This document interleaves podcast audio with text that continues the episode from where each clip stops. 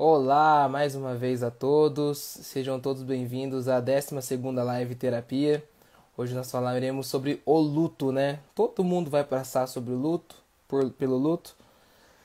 Se uma hora ou outra nós vamos passar, não tem jeito, não tem como correr do luto, né? Então nós vamos explorar um pouquinho esse esse campo do luto, tá bom? Então, sejam todos bem-vindos aí ao entrarem. Ah, oh, peraí. Ao entrarem, eu sempre coloco isso aqui porque senão eu esqueço. Olá, filhada, como vai? Ao entrar, deixe o seu coração. Mais fácil, né? Ao entrar, aperte, aperte e segure o coração ao lado. E olha o tema. E olha o tema acima. E olhe o tema acima. Beleza, vambora. Fala, Neide. Vambora, vamos falar sobre o luto. Quase que eu não tô aqui com vocês, viu, gente? Hoje tá, tá tenso o negócio aqui. Mudou o tempo, né? Então, quando muda o tempo, eu fico meio ruim, cara. Seja a passagem, né? A passagem do verão pro inverno, do, do outono, que enfim. Quando muda o tempo eu fico muito ruim. É meio, esquisito. Mas tamo aí, tamo aí. Então, o luto, né? Vamos começar, senão a galera vai chegando aí, conforme vocês vão apertando o coração, a live vai sendo divulgada, vai chegando para mais pessoas, tá? Então, então apertem o coração e a live vai sendo divulgada e a galera vai entrando. Então, eu não quero me demorar muito hoje, até porque eu tô um pouquinho ruim da garganta aqui, né? É... Mas vambora, vambora, tá? O luto, né? O que é o luto, né? Todos nós passamos por isso, né? O luto é simplesmente é simplesmente uma fase que eu e você conhecemos muito bem, né? Às vezes você conhece mais do que eu, às vezes eu conheço mais do que você, mas todos nós, todos nós perdemos ou vamos perder uma pessoa ao longo da vida. Isso é, isso é é regra da vida, é regra. A morte, a morte é, uma, é a coisa, é a única coisa que é certa na vida né? É a única coisa que é certa na vida, a morte. Mesmo que você tenha sucesso ou tenha fracasso na vida. E isso tem dois extremos. Mas uma coisa na vida é certa, é a morte. É a morte, é a sua morte ou a morte de algum parente, né? Ou a morte dos seus pais. E eu rezo muito de coração mesmo que os filhos vão vão que os filhos morram depois dos pais, porque deve ser uma dor ali desconfortante mesmo para os pais, né? Vocês vão nós vamos falar da, das fases do luto aqui, mas deve ser um negócio desconfortante para os pais, né? É, ver seus filhos é, enterrarem os seus filhos, né? Vendo seus filhos num caixão, seu corpo num caixão, sendo seu, vendo seus filhos serem enterrados. Deve ser horrível, horrível, horrível, horrível. Então, por isso que eu rezo, eu rezo muito para que os meus pais, a minha avó, é, o meu tio, os, as pessoas que são mais velhas que eu morram primeiro do que eu. Pode ser que a vida altere o percurso disso aí, tá? Mas é, eu rezo muito para que aconteça isso, porque é, é, o, é o trajeto natural da coisa, entende? É o trajeto natural. Então, é assim que precisa acontecer, tá? Ai, vontade de espirrar, credo. Ai, vamos lá, eu vou conseguir fazer a live, certeza.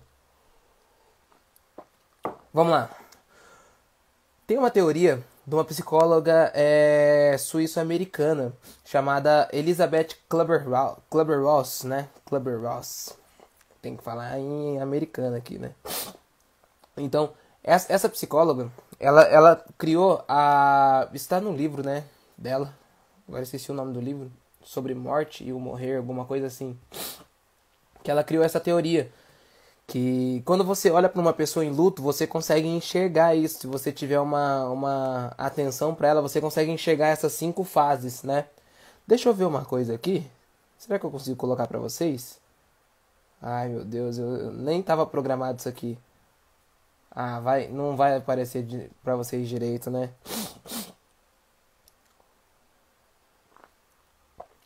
Mas é isso aqui, ó. Como é que eu tiro isso aqui agora? Daqui a pouco a gente resolve, né?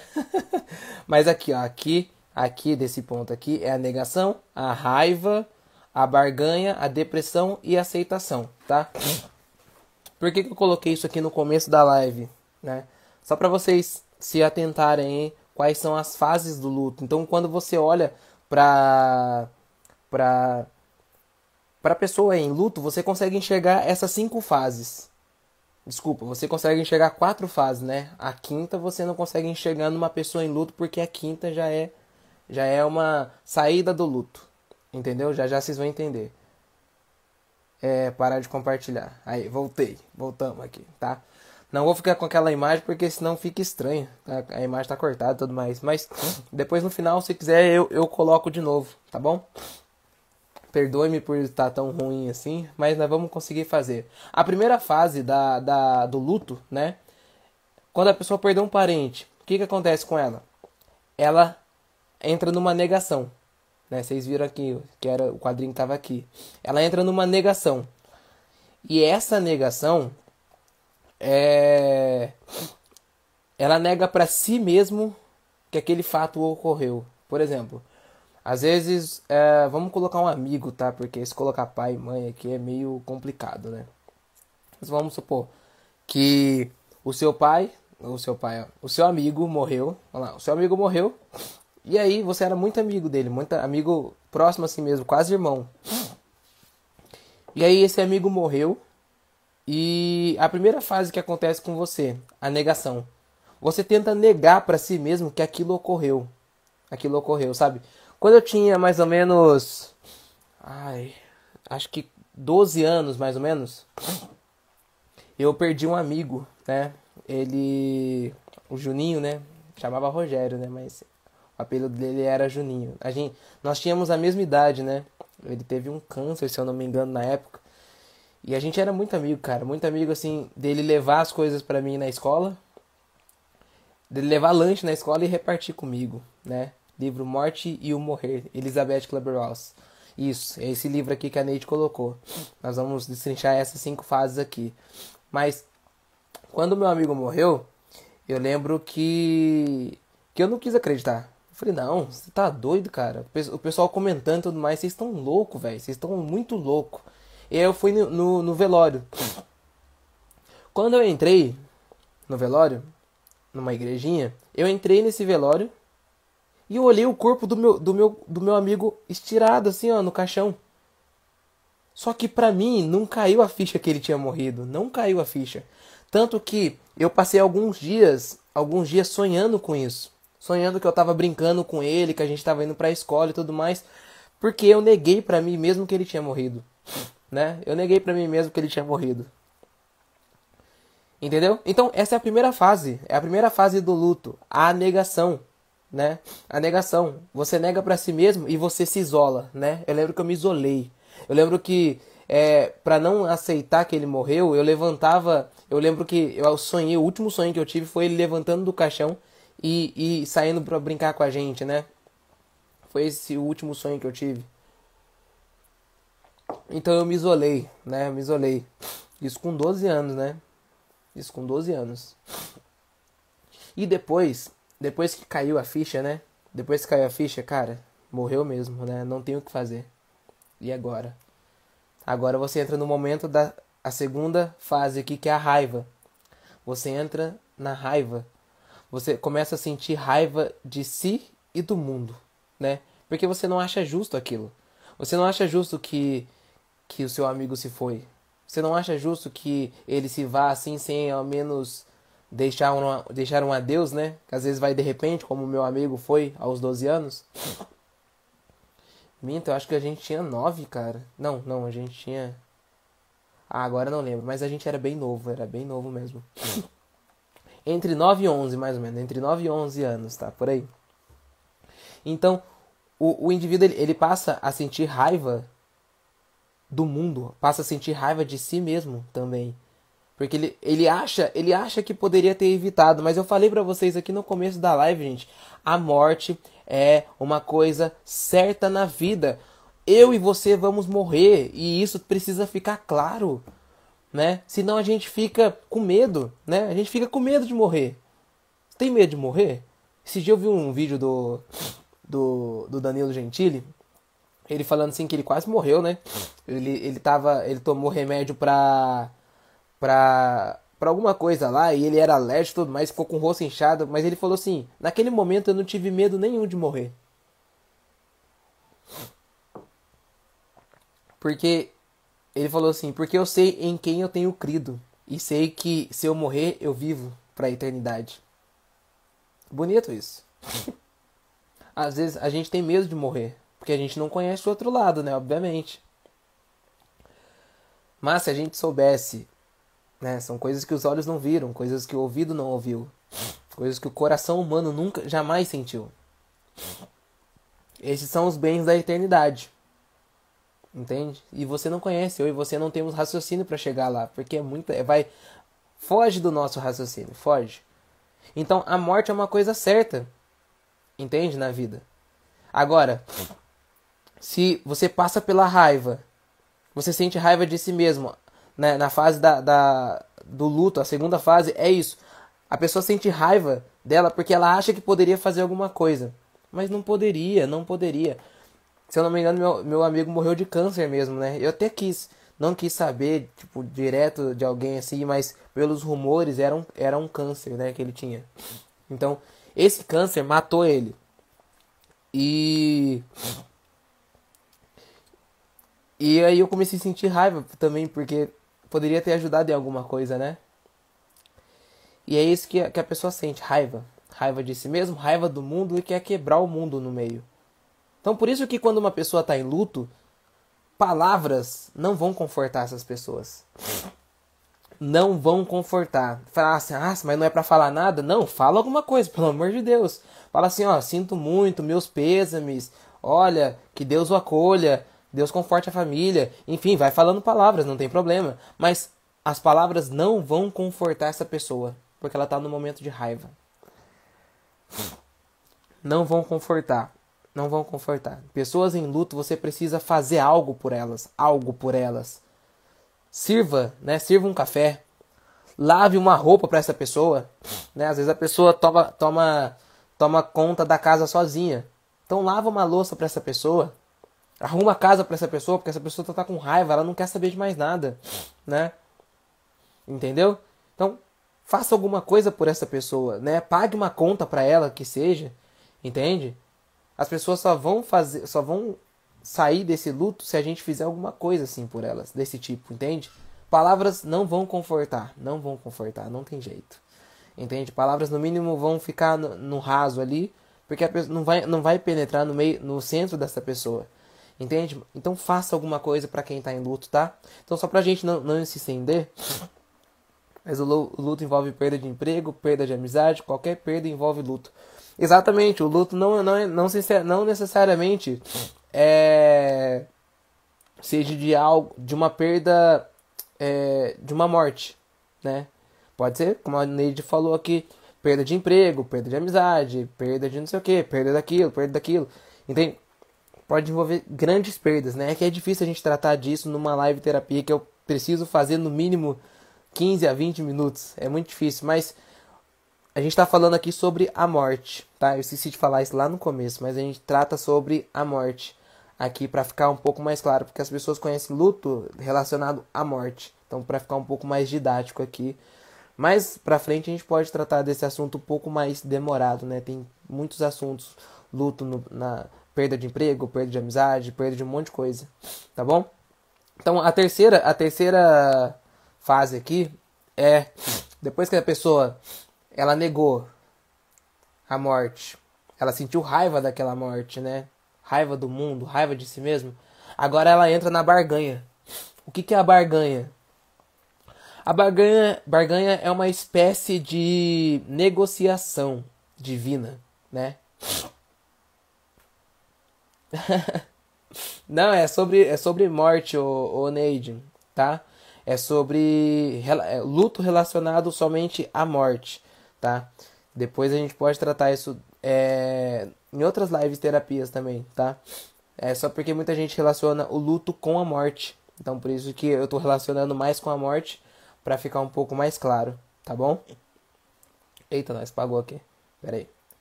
Então, é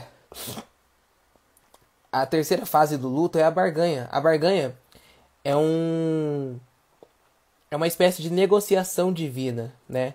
Você começa a ter esperança através de uma cura divina, através de um ser divino, seja lá no que você crê, mas aqui eu vou falar do Deus, tá? Do Deus criador de tudo, tá? Então você começa a negociar com Deus, né? Você começa a negociar com Deus através de uma cura, através de uma negociação ali, isso que é a barganha, mais ou menos explicando bem bem no grosso para vocês aqui, porque a gente pode aprofundar isso aqui até até não haver mais limites, tá? Mas a barganha é mais ou menos isso, é uma negociação que você faz com com uma entidade divina, né? Uma entidade divina, né? No próprio Deus, para sua cura. Você acredita numa cura divina, que virá uma cura através do divino, através daquilo que é eterno. E pode sim ver, eu esqueci a água, mas e pode sim acontecer, tá? E pode sim acontecer, com certeza. Para Deus nada é impossível, né? E a quarta, a quarta, a quarta fase da depressão, a quarta fase do luto, né, é a depressão, né? Não é, não é aquela depressão clínica que muitas pessoas conhecem, né? Aquela depressão de ficar, é... não sei como é que eu posso dar um exemplo um pouco mais claro. Não é aquela depressão da pessoa ter que tomar tarja preta e tudo mais. Ainda não, ainda não. Mas essa fase pode gerar essa, esse tipo de depressão, né? Na live que eu fiz sobre depressão, na live terapia, eu falei que a, a etimologia da palavra depressão vem de depressio, em latim, que significa o aprofundamento. Aquilo que está lá embaixo, aquele que está aqui em cima e aprofunda lá para baixo, né? O afundamento das coisas. Então, a depressão, nesse caso, é nesse, é nesse sentido, né? É, a pessoa sente uma tristeza profunda, né? Uma, uma, tristeza profunda. Ela sente um sentimento de solidão, um sentimento de saudade mesmo ali do ente querido que se foi. Entende? Então essas pessoas sentem saudade, sentem um sentimento de, de solidão mesmo assim, e a pessoa se isola. Não quer fazer mais nada. Quantas vezes você já viu uma pessoa, é, uma pessoa em numa fase de luto que perdeu uma pessoa querida aí, né? E, e ela perdeu essa pessoa querida e agora ela não quer fazer mais nada da vida, mais nada. Ela só quer ficar deitada. Você fala assim, nossa, essa pessoa está com depressão. E realmente os sintomas são bem parecidos com a depressão que a gente conhece, né? Só que essa depressão dessa fase, ela precisa ser passageira. Mas ela pode retroceder e virar uma depressão aguda, uma depressão grave. Entende? Então, por isso que é necessário a pessoa em luto ter apoios de familiares, ter apoio de, de, de, amigos e tudo mais. Como eu falei lá, lá no aqui atrás aqui, pessoas que realmente vão lá e e façam alguma coisa para essa pessoa, né? Não digam só palavras confortáveis, né? Ah, sinto muito, é, que Deus cuide da família, que Deus cuide dessa alma e tudo mais, meus pêsames. É, é bom falar isso, é bom, é bom. Mas só palavras não vão resolver o problema da pessoa. A pessoa precisa se sentir acolhida, entende? Se sentir amada. Quem está em depressão é mais ou menos isso. Ela precisa encontrar um sentido para viver, né? Precisa encontrar um sentido para viver, porque quem tem depressão é um rebaixamento da dos seus níveis cerebrais. Entende? Você rebaixa os seus níveis cerebrais e e não consegue, não tem ânimo para mais nada, né? Porque os, os, os níveis aqui de dopamina, de serotonina estão todos rebaixados. E aí você não tem esse prazer de sair da cama, não tem esse prazer de tomar um banho, entende? Não tem esse prazer de de fazer mesmo as coisas importantes da vida, entende? Então nessa fase aqui a pessoa vive mais ou menos isso, né? Essa essa tristeza, só que é uma tristeza um pouco mais afunda do que a tristeza comum entende? E pode passar um processo. Essas fases que eu falei, né, falei, falei de quatro fases aqui: negação, raiva, barganha e depressão. Essas fases, é, elas elas não têm um tempo estipulado para acontecer. Tipo, a pessoa vai ficar na negação uma semana, raiva duas, duas semanas, depressão. Não, não, não tem. Não tem. Não tem. Tá? Não tem porque cada ser é um ser, é um indivíduo. Pode resolver bem, pode não resolver. Pode ser que gere uma depressão aguda. Pode acontecer. Entende? Mas os seres são diferentes, né? Tá? Então, a gente chega na última, na última é, na última fase do luto, que é a aceitação, né? Essa aceitação, eu sinceramente, eu discordo um pouco da Elizabeth Clubberhouse né, nessa parte. Porque a aceitação, ela não faz mais parte da fase do luto, porque ela já está fora do luto. Entende? É, as quatro que eu acabei de falar, a negação, a raiva, a barganha e a depressão, elas fazem sim parte do luto. Só que quando você aceita, você não está mais no luto. Entende? Então, mas enfim, é a teoria dela, então eu quis trazer a teoria dela. Então, na teoria dela tem cinco, cinco fases do luto. Então, a quinta fase do luto é a fase da aceitação. A pessoa transforma a depressão, né? Transforma a depressão ali no momento de paz. Né? Ela sai da depressão e transforma no momento de paz. Ela aceita os fatos ocorridos. Ela aceita que realmente se foi não vai voltar mais, não vai existir outra pessoa igual àquela, porque o ser é único e irrepetível, como Victor Frankl bem diz. Entende? Não vai existir outra pessoa como aquela pessoa. Entende? Então ela começa a aceitar. E aí o sentimento que vem nessa aceitação é um sentimento de saudade e de solidão ainda, mas é moderado agora. Ela sabe que precisa fazer alguma coisa da vida, que a vida não parou. A vida de um ente parou, né? A vida de um ser que morreu parou. A vida terrena, né? Vai continuar, se Deus quiser, na eternidade. Mas a vida terrena dela acabou. Ali acabou uma história da vida terrena. Mas a, o ser que está em luto, para esse ser, a vida continua ainda. A vida continua, a vida persiste ainda. Entende? Então, a pessoa passa a aceitar os fatos ocorridos, né? Se lá na, no começo, na negação, a pessoa ela se isola, né? Ela não quer aceitar. Agora na quinta fase ela passa a aceitar, passa a, a querer, né? Viver, passa a sair da cama, tomar um banho, e tudo mais, passa a viver a vida, a respirar ar puro, né? E nossa, a gente já tá com 22 minutos de live, misericórdia, me perdoem, tá? É para ser no máximo 20. É para a gente finalizar, só o resumo desse processo, né? Qual é o resumo que eu queria trazer para vocês aqui? Que a pessoa em luto, ela vai até o fundo do poço para voltar para a plenitude da vida. Ela sai da negação aqui, ó, e passa lá na raiva, na barganha, na depressão, lá no fundo do poço. E na aceitação ela volta para a plenitude da vida. Então, esse é o resumo do processo né? Você ir até o fundo do poço para voltar à plenitude da vida. Esse é o processo do luto, tá bom? Gente, me perdoe por ter estendido aqui, deu 23 minutos já. Vou, vou encerrar por aqui. E quaisquer dúvida pode perguntar nas caixinhas de perguntas lá também. Nós estamos sempre aí.